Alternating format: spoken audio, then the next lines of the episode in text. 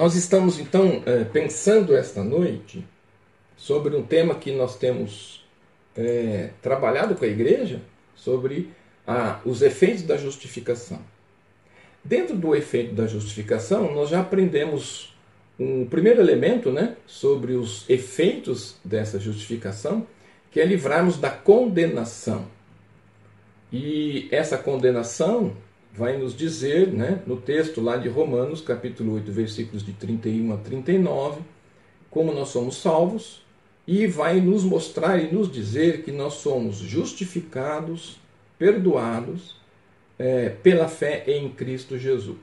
Então, das, um dos elementos que nós já estabelecemos. O segundo é que aqueles que servem ao Senhor e vivem é, debaixo do seu direcionamento, eles têm em si é, paz. E aí, buscando lá em Romanos, capítulo 5, e nós vamos continuar aquilo que nós estamos abordando, Romanos capítulo 5, de 1 a 11. Sendo, pois, justificado pela fé, temos paz com Deus por nosso Senhor Jesus Cristo. Então, uma das coisas importantes que aqueles que servem ao Senhor, aqueles que foram perdoados, aqueles que receberam uma paz infinita, essa paz ela só é possível com Cristo. Por quê? Porque Deus perdoou os nossos pecados. Então, essa paz é proveniente de que os nossos pecados foram perdoados. Então, quando nós cremos em Cristo como nosso único suficiente Salvador, é, Deus nos trata como se nunca tivéssemos tido pecado. Então, o tratamento de Deus é como se nós não tivéssemos pecado. Então, é essa paz é paz proveniente de uma tranquilidade uma tranquilidade que vem, né, que, que o Senhor Jesus coloca dentro de nossos corações e que, mesmo que você passe por qualquer circunstância, seja ela qual for, essa paz não é removida. Nós temos então, no fato de aceitarmos ao Senhor, a certeza de uma vida nova, eis que as coisas velhas se passaram e tudo se fez novo, e nós somos tratados de maneiras diferentes por Deus. E aí né? Romanos 5, que vai ser a base, então eu peço para você deixar a sua Bíblia aberta, Romanos 5, capítulo 1 até o 11, para nós fazermos aquela continuação da sequência que nós estávamos trabalhando na semana, que, semana passada.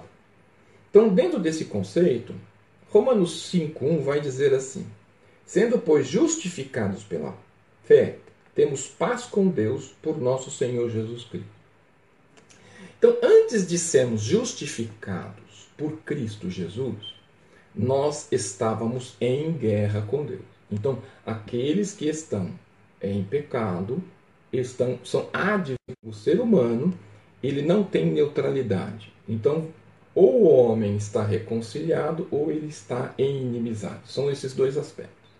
Então, temos aqui esse conceito que a paz com Deus toda a hostilidade foi removida das nossas vidas pela obra propiciatória de Cristo Jesus e Deus não é mais o nosso adversário, nós não estamos mais em guerra com ele, nem ele conosco. Né? Então, chamamos isso de reconciliação. Como resultado dessa questão, né, nós observamos na semana passada, naquilo que nós é, já delineamos com vocês, né, que é, dois aspectos. Temos a paz com Deus e a paz de Deus. Então, paz com Deus é um estado independente do que estamos sentindo. Jamais será perdida. E ela é o resultado da obra salvadora de Jesus em nossas vidas. Então, esse aspecto é importante. A paz com Deus é um estado independe do que sentimos e jamais será perdida. Ela é o resultado da obra salvadora em Cristo Jesus. Então significa que todos aqueles que têm Cristo no seu coração têm essa paz. Paz com Deus. A paz de Deus é um sentimento, uma experiência no nosso coração. Esse sentimento pode ser abalado. Em algumas circunstâncias pode ser perdido significa que quando nós perdemos a consciência do pecado, essa paz de Deus ela se remove. Quando desviamos do caminho e, é, e tiramos essa concepção do relacionamento, aí nós vamos ter essa sensação da, de paz e tranquilidade sendo removida. É o que o texto de Salmo 51 vai nos remeter, né? na angústia de Davi, porque ele não tem paz de Deus no seu coração. Aquele sentimento, aquela experiência, ele foi, ela foi abalada, ela foi perdida quando a nossa consciência é ferida pelo pecado. Vale até nós olharmos lá, Salmo 51, né? que nós vamos ter até mesmo a própria intensidade de Davi naquilo que ele está dizendo, para poder trazer para você uma compreensão. E ele vai usar da seguinte, seguinte é, aspecto: Tem misericórdia de mim, ó Deus, segundo a tua benignidade. Apaga as minhas transgressões, segundo a multidão das tuas misericórdias. Lava-me completamente da minha iniquidade e purifica-me do meu pecado. Então nós vamos vendo que na narrativa de Davi, ele vai tendo consciência do, das atitudes equivocadas e erradas, e aí, à medida que ele vai confessando, vai esses pecados, vai se restaurando a paz de Deus. A paz com Deus não. Certo? Então, esses dois aspectos. Então, essa questão de paz, ela não pode ser apenas um cumprimento. Né? Muitas vezes algumas pessoas, no momento que você encontrou com alguém, eles cumprimentam com a paz. Né? É, e, e, e, na verdade, essa questão ela vai muito mais além disso. Né? Então, paz ele não é um sentimento, paz ele não é um cumprimento, paz é um sentimento. Paz com Deus é estado. Paz de Deus é um sentimento. Ok? No momento que eu peco, esse sentimento sai, então essa paz de Deus eu não tenho, mas a paz com Deus, nada pode removê-la. Ok? Então, essa é uma questão importante que nós precisamos ter retomado. Um outro conceito que nós também precisamos ter e devemos tomar cuidado, que existe alguns comportamentos, né? É a falsa paz que muitas vezes a moralidade traz. Então nós vamos ter alguém que vai buscar é, leis e práticas de coisas apontando para que na verdade possa se ter paz com Deus. Então nós vamos ter é, pessoas sendo legalistas, moralistas, né? e esses elementos eles não, não devem estar atribuídos atribuídos ligados porque eles não têm uma relação de afinidade. Um outro aspecto também com relação a essa questão é o endurecimento da consciência. Aqueles que não têm paz é, e não têm compreensão do juízo perdem a, ser, a seriedade dos seus pecados, vivem um estado de anestesia e insensibilidade com, essas, com, esse, com esse conceito. Então, nós vamos ter dois elementos que nós precisamos tomar cuidado a falsa paz do legalista, né, que o moralista, né, que, que traz um conceito, mas não tem vida, e um outro lado, que é a, o endurecimento da consciência do ser humano. Então, são aquelas pessoas que é, não pensam no juízo, não pensam que com seriedade em relação à questão de pecado, não vive uma vida com um estado, é, vive uma vida com um estado de anestesia, estão anestesiados, eles vivem a vida e não estão nem aí. Existe uma insensibilidade com a seriedade do pecado. E isso a gente precisa é, reverter com a, o aspecto, com é, o cuidado que a gente tem para essa compreensão. Isso tudo foi estabelecido no capítulo 5, versículo 1. Versículo 2 que diz assim: Pelo qual também temos entrada pela fé a esta graça na qual estamos firmes e nos gloriamos na esperança da glória de Deus. Eu gostaria que você tivesse um pouco mais de atenção nesse conceito, no que o Paulo está nos ajudando aqui ou nos trazendo. Paulo está dizendo que, através de Cristo, temos uma entrada, essa entrada é pela fé, a graça, a esta graça, pelo qual estamos firmes e nos gloriamos na esperança da glória de Deus. Então, a parte A, pelo qual também temos entrada pela fé a esta graça. Paulo está dizendo a respeito de um acesso. Então ele está dizendo assim: um acesso, uma entrada. O grego que Paulo está utilizando é o prosagogue. O que quer dizer isso? É o ato de levar, é um movimento para ou uma aproximação. Então, o conceito que Paulo está estabelecendo aqui é que, através de Jesus Cristo, o homem está sendo aproximado de Deus. Então, ele vai buscar responder esse, nesse conceito alguns aspectos que diz assim, ó, é, é, é, é como se existisse alguém que era responsável ou aquele que levava uma petição ao rei. Então, o rei é alguém que não tem acesso, ninguém tem acesso a ele, o acesso dele é um acesso restritivo, alguém está designado para ir lá, né? E Paulo então ele vai dizer o seguinte: esse acesso ou essa entrada, né, nesse prosagogue, que é um ato de levar, que é um movimento para, ou uma aproximação, ele está tendo uma, uma ideia de que alguém que era responsável para levar a petição ao rei. Ele vai usar dois verbos aqui em relação a essa graça. Né? Então, ele vai trabalhar a questão de alguém entrando e ele vai também trabalhar a questão da nossa permanência nela. Então, nós temos aqui tanto o aspecto de entrar quanto o aspecto de permanecer. Né? E o conceito ou a ideia de que alguém nos levou na presença de, do rei, né? e esse que nos levou também permite com que, através da autorização do rei, nós possamos permanecer naquele local onde nós estamos. Então, o primeiro elemento que nós precisamos entender é o seguinte: é o aspecto do acesso. Né?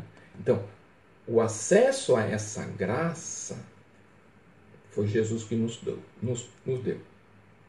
E nessa questão de acesso, nós vamos ver que a tradução né, ela vai nos dar uma ideia né, que poderia sugerir que alguém tomou a iniciativa de entrada, né, mas se nós começarmos a nos aprofundar melhor no texto, nós vamos pensar a seguinte: esse acesso é uma introdução. Significa o seguinte, ó, nós somos introduzidos. Né? Então, a ideia dessa, desse acesso é uma introdução. Nós somos introduzidos, pois se reconhece a nossa capacidade de entrar no local e a necessidade de que alguém nos introduza nesse local. Sendo assim, nós vamos ter então um certo toque de formalidade nesse processo, em que uma pessoa precisa ser levada e introduzida ao santuário, a fim de adorar, né? ou ele tem também a ideia de que alguém foi introduzido numa câmara de audiência de um rei para ser apresentado a ele. Nesses dois conceitos, né, então que nós vamos ver, nós vamos ver então uma expressão verbal anotada no texto que estamos firmes na graça. Estar firme na graça é nessa graça onde ou a qual obtivemos acesso. Então, a graça de Deus, o favor imerecido, é a presença de Jesus nos introduzindo na presença do Rei, porque nós somos introduzidos por Ele. Então, essa graça é esse acesso à presença do Todo-Poderoso. Portanto, então, todo salvo desfruta, né, todo salvo justificado, desfruta dessa bênção grandiosa da aproximação que se tem com Deus. Essa aproximação ela não é periódica, por um período, por um tempo, mas ou por uma audiência que se tem. E aí, um teólogo chamado Stott, ele vai dizer o seguinte: nós temos o privilégio de viver no templo e no palácio na presença do rei, do todo-poderoso. Nessa presença, ela é uma presença dada por alguém que não deveria estar lá, mas que foi permitido pelo rei e que nós não temos um tempo nessa permanência. Essa permanência é uma permanência para sempre. Muito bem. Então, nesse conceito, é interessante observar o seguinte. Né? Vamos pensar o seguinte: vamos criar uma imagem aqui. O rei é sentado no seu trono, na sua sala real, que está fechada e protegida. É, um dos seus guardas de confiança é, faz com que você, que não tem mérito e nem possibilidade de entrar, acesse a sala e não só acesse, como verdadeiramente é introduzido num lugar privilegiado. Não é qualquer lugar, é um lugar de privilégio. Portanto, uma das questões importantes que nós precisamos pensar na questão da graça Graça é um favor que recebemos gratuitamente e que verdadeiramente é imerecido. Por isso que o amor incondicional e espontâneo, do qual não somos dignos, somos alcançados por ele através do agir de Jesus e da bondade de Deus através da esfera da graça porque ela nos aproximou de Deus e nos deu uma posição privilegiada concedida por Deus e que passamos a ter um estado aceitável nessa relação nossa permitida por Deus através de Jesus. Do aspecto da graça, é importante nós também compreendermos e entendermos alguns aspectos importantes. Eu tenho uma graça comum, né? é o favor de Deus a todo ser humano. Se nós olharmos lá em Mateus capítulo 5, versículo de número 45, Evangelho de Mateus, capítulo 5, Evangelho de Mateus, capítulo 5, versículo de número 45. Vai dizer assim, ó. Mateus 5, 45. Aquele que faz nascer o sol sobre os bons e os maus, e faz chover sobre os justos e injustos.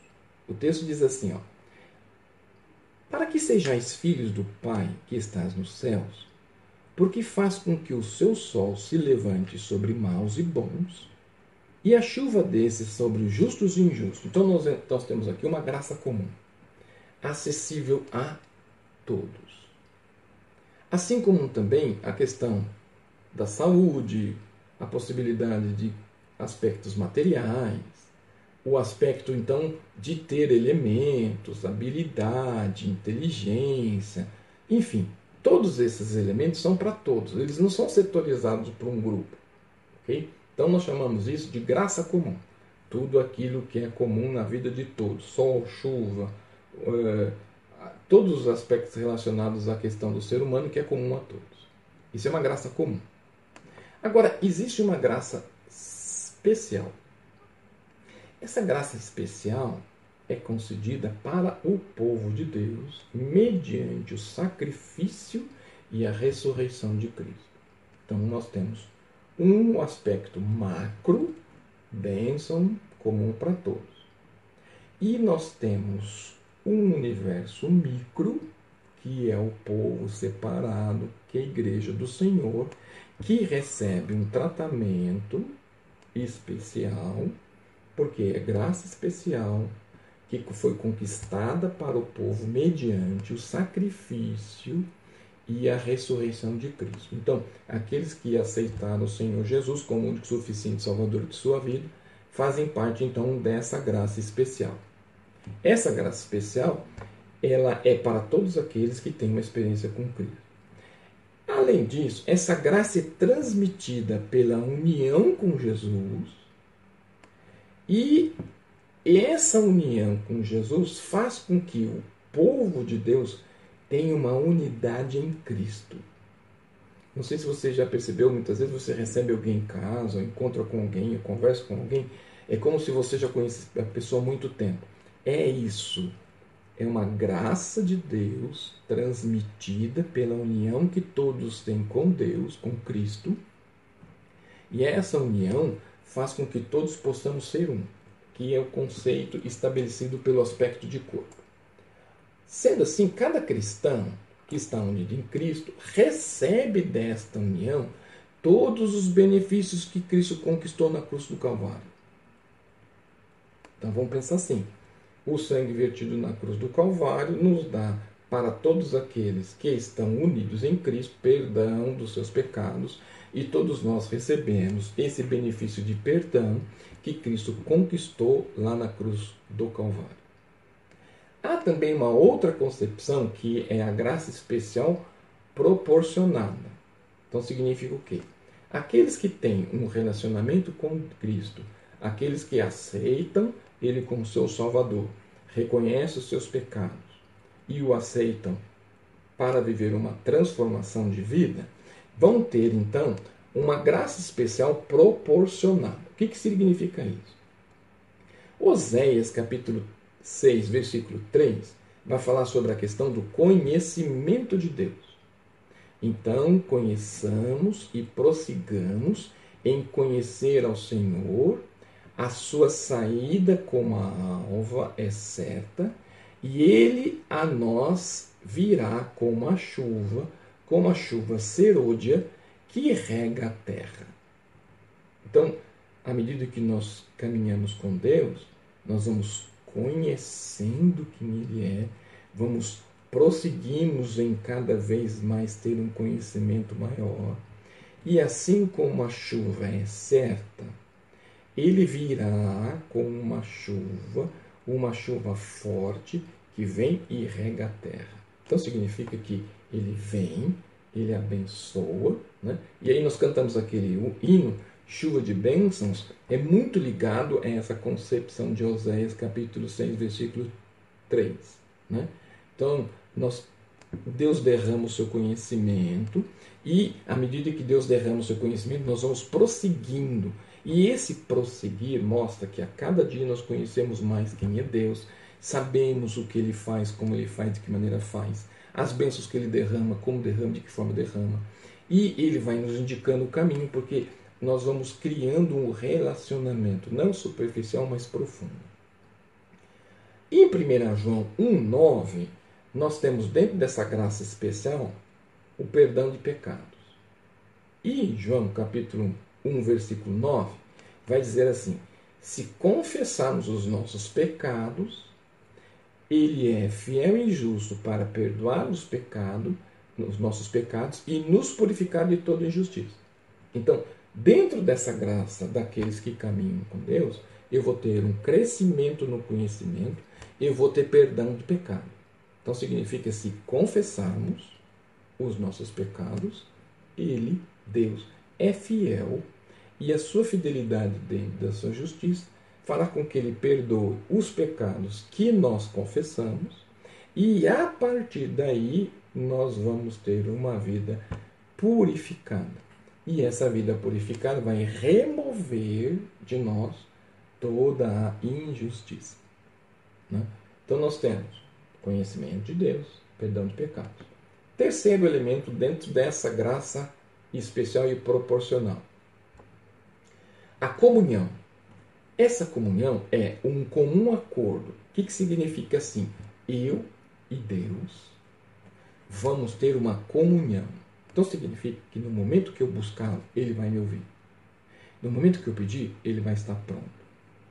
Lá em 1 Coríntios, capítulo 1, versículo de número 9, diz assim: Fiel é Deus, o qual os chamou à comunhão com seu Filho Jesus, nosso Senhor. Nós fomos chamados a uma comunhão com Deus através de Cristo Jesus. Então significa que eu confesso os meus pecados, reconheço que eu preciso de salvação. Aí então Jesus me pega pela mão, me leva à presença de Deus, me introduz em um lugar especial para que eu possa me relacionar com Deus e com Jesus, mas essa permissão é de Deus. Por quê? Porque Deus é fiel e aqueles que têm comunhão com o seu filho têm intimidade com ele. É simples, quer ver? Aqueles que são amigos dos seus filhos podem ter acesso na sua casa para brincar com ele. Por quê? Porque é amigo dele. Então você permite que alguém entre na sua casa porque tem uma amizade com o seu filho. Então é o mesmo princípio. Então nessa graça especial proporcional, conhecimento de Deus, perdão de pecados, comunhão, um comum acordo entre nós e Deus. Dentro desse aspecto, nós vamos ter uma reconciliação. O que, que é isso? Eu vou ter um novo relacionamento com Deus. Algo que estava rompido por causa do pecado foi restaurado. Houve uma reconciliação. Aquilo que me fazia como inimigo foi removido, eu volto a ser amigo e desta maneira então eu passo a ter um relacionamento. Esse relacionamento está estabelecido lá em 2 Coríntios, capítulo 5, 18. Tudo isso provém de Deus, que nos reconciliou consigo mesmo por meio de Jesus Cristo. Então, Jesus nos aproxima de Deus. Então significa que Deus, eu. E um abismo de separação entre Deus e eu. Jesus vem e faz então uma ponte entre Deus e eu. Ele faz uma aproximação. E à medida então que eu estou ligado com Cristo, eu estou próximo a Ele porque Cristo me aproximou e removeu tudo aquilo que nos distanciava. Então passou a termos um relacionamento com Deus. 1 Coríntios 5,18 estabelece essa questão. Diante disso, então nós já falamos que nós temos um conhecimento de Deus, que os nossos pecados foram perdoados, que eu passo a ter um, uma comunhão, um comum acordo com Deus, que eu passo a ter um relacionamento porque eu fui reconciliado com Deus e eu passo a ter a virtude do Espírito Santo. Né? Então eu vou receber um presente especial por causa desse relacionamento. Atos 1,8 vai dizer assim: Mas recebereis a virtude do Espírito Santo que há de vir sobre vós essa expressão virtude, no texto original, vai dizer dínamos, dinamite, né? então significa que existe aqui um elemento voltado chamado de uma explosão, uma força. Então nós vamos ter aqui um conceito bem importante dentro dessa graça especial, desse relacionamento que nós temos com Deus, que significa o quê? Que essa virtude do Espírito Santo quer dizer que recebereis poder do Espírito Santo que há de vir sobre vós. Esse poder é para que nós possamos ser filhos de Deus. Não é poder no sentido de fazer coisas fora do normal, tá certo? Mas é o poder de sermos chamados filhos de Deus por causa desse aspecto dessa virtude do Espírito Santo vir, morar em minha vida, restaurar a minha vida, trazer o conhecimento de Deus, perdoar pecados, trazer uma comunhão comum, porque eu vou ter um comum acordo, eu vou ter um relacionamento com Deus e vou ter o poder de, do Espírito Santo agindo no meu viver. E vai fechar esse aspecto, vai concluir essa obra em João 3,16, que é a questão da vida eterna. Então, porque Deus amou o mundo de tal maneira que deu seu Filho unigênito, para que todo aquele que nele crê não pereça, mas tenha a vida eterna. O que quer dizer isso? Nessa graça, que começa com conhecimento, perdão de pecados, comunhão, um comum acordo com Deus, reconciliação, restaura relacionamento, me dá virtude, o Espírito Santo vem agir com poder sobre minha vida e fecha com vida eterna. Essa vida eterna é o que? É o cuidado de Deus para que ninguém se perca e por isso seu filho veio com o objetivo de me dar esse relacionamento com ele. Então, dentro desse aspecto né, que, que se estabelece, nós vamos entender então que os frutos da justificação em relação ao passado, o presente, o futuro, é que nós vamos ter paz com Deus. E essa paz é resultado do nosso perdão. As coisas velhas se passaram. E eu vou ter uma vida nova, e esse tudo que se fez novo. Então, os frutos da justificação, eles vão dar, então, esse aspecto que eu tenho paz com Deus, eu tenho perdão dos pecados, vou estar firme na graça, que na verdade é o meu presente. E nos gloriamos na esperança da glória de Deus, nossa herança futura. Né? Que é a parte B do texto, do capítulo do versículo 2 do capítulo 5. E nos gloriamos na esperança da glória de Deus. É interessante esse texto, esse termo que Paulo vai usar, né? Gloriamos no português tem uma conotação negativa de soberba. Eu me glorio. Né? Não é esse o conceito que Paulo está estabelecendo. Paulo está querendo dizer assim, ó, é, não, o, o, brasileiro, o português, ele trabalha assim com o indivíduo, ele está soberbo, ele está se achando, né? eu estou me gloriando. Né? Mas Paulo quer colocar um outro conceito aqui. Ele está dizendo assim, ó, é, todos esses elementos na nossa vida vão nos dar um, um sentimento de estarmos alegres. Então, ele podemos dizer o seguinte: nos alegramos na esperança da glória de Deus. Essa esperança que ele está dizendo é uma convicção. Quer dizer o seguinte, é uma certeza. Então não tem essa questão assim, se Deus achar que, que eu mereço, eu vou para o céu. Não tem merecimento, porque você não merece e por merecimento você não vai. Se ele achar que eu posso. Conceito equivocado e errado. Qual conceito certo? Eu não mereço, mas vou pela graça, por causa desses aspectos que nós estabelecemos anteriormente. Essa esperança que me dá a convicção, me dá a certeza, faz com que a glória de Deus, a nossa herança futura, faz com que nos alegremos e nos alegramos na glória dele. Então significa assim, ó. Então só vou pontuar aqui para vocês, para vocês poderem entender, tá? Então significa assim, ó, uh, nesse aspecto para que nós possamos entender esse aspecto melhor. Temos paz com Deus porque o nosso passado foi perdoado. Estamos firmes na graça porque é um privilégio do presente. Nos gloriamos na esperança futura porque é a nossa herança. Então significa que Paulo está dizendo que eu me alegro, me alegro no que? Na esperança. essa esperança é uma convicção.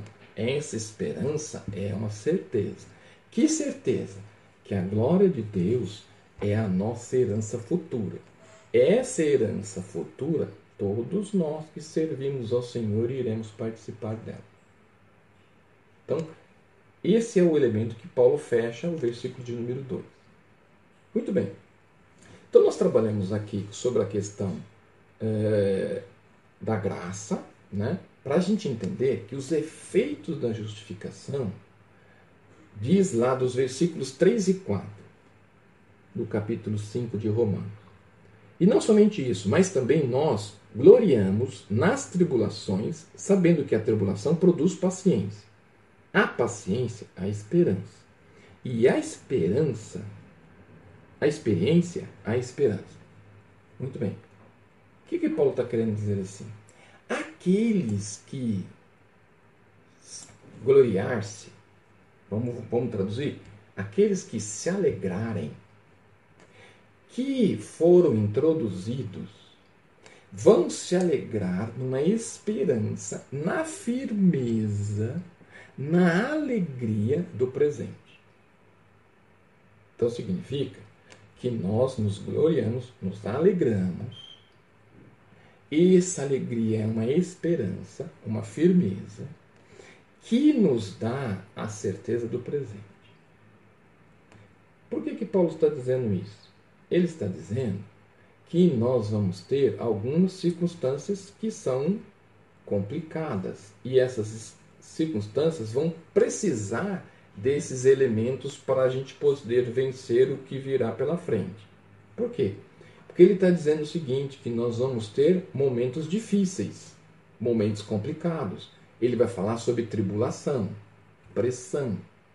E aí, quando surge o sofrimento, nós devemos ter em mente que nós vamos ter aflições.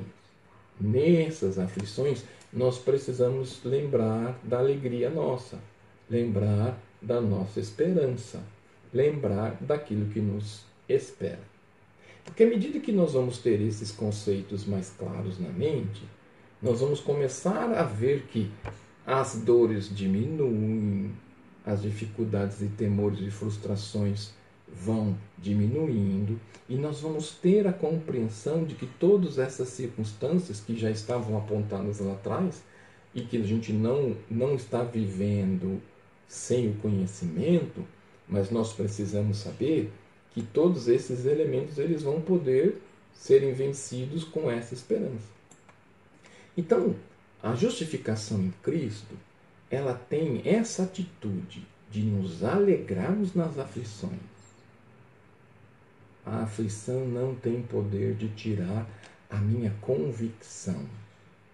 Então, antes de reconhecermos que existe o sofrimento, esse, esse sofrimento ele, ele é real, Paulo expressa então que nós, como coerdeiros de Cristo, devemos participar também dos seus sofrimentos para chegarmos também a participarmos da sua glória. Né? Então, esses elementos eles não estão isentos. Então, esse evangelho de que venha para Jesus, que você não vai ter problema, venha para Jesus, que todos os seus problemas vão ser resolvidos, ele é uma fraude. Ele não é verdade. Porque nós vamos nos alegrar nas aflições, nós vamos ser, somos coerdeiros de Cristo e vamos participar dos seus sofrimentos, mas nós vamos também ser participantes da sua glória. Passado, presente futuro. Então, o sofrimento nos conduz para a glória. E também nos traz maturidade. Então, tudo é permitido para que possamos ser maduros e conscientes de tudo aquilo que nós temos como princípio. Versículos, capítulo 5, de 5 a 8. E a esperança não traz confusão, Porquanto o amor de Deus está derramado em nossos corações pelo Espírito Santo que nos foi dado. Porque Cristo, estando nós ainda fracos, morreu a seu tempo pelos inimigos, pelos ímpios. Porque apenas alguém morrerá por um justo, pois poderá ser que pelo bom alguém ouse morrer.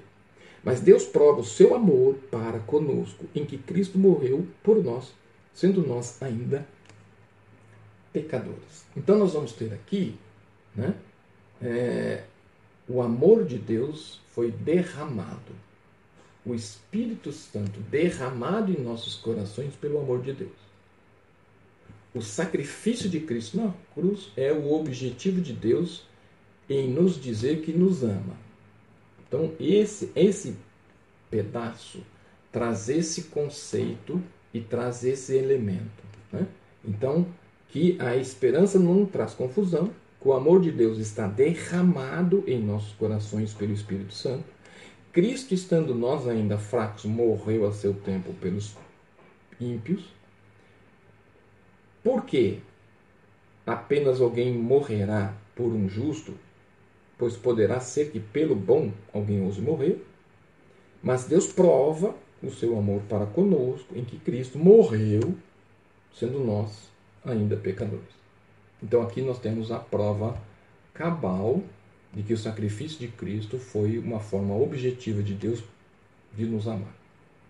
Dos versículos de 9 a 10. Logo, muito mais agora, sendo justificados pelo seu sangue, seremos por ele salvos da ira.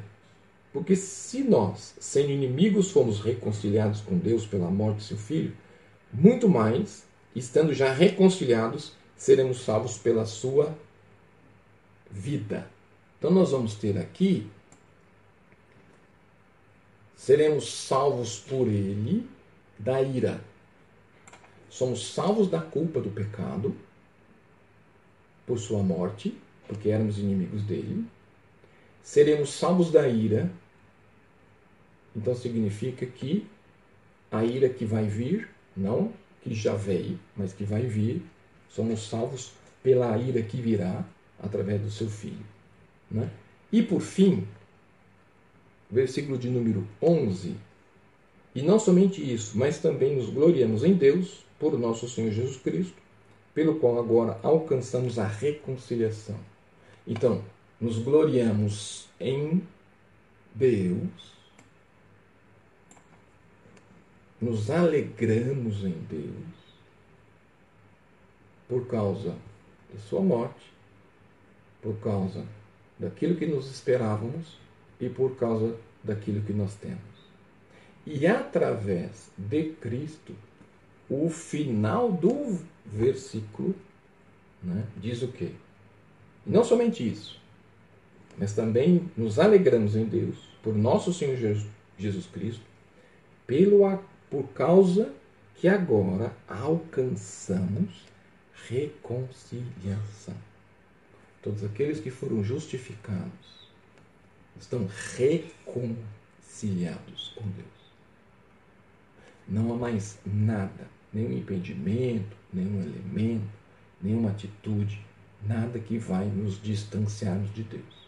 Então, uma das coisas importantes que nós começamos a dizer lá no começo, que Romanos capítulo 5, capítulo 5, versículos de 1 a 11, sabemos que fomos perdoados por Deus, temos paz infinita.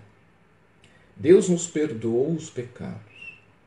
Quando cremos em Cristo, Deus nos trata como se nunca tivéssemos pecado. Essa paz é mais do que tranquilidade emocional. É a certeza de que uma vida nova deve ser tratada de maneira diferente por Deus. Ponha isso em mente. Você foi perdoado, sua vida passada foi apagada, você precisa viver o presente com todos os elementos que você tem como perspectiva de vida futura. Deus não me trata mais como se eu tivesse pecado. Ele me trata como se eu nunca tivesse pecado. Isso é fantástico. Não há nada na minha vida que impeça o meu relacionamento com Deus.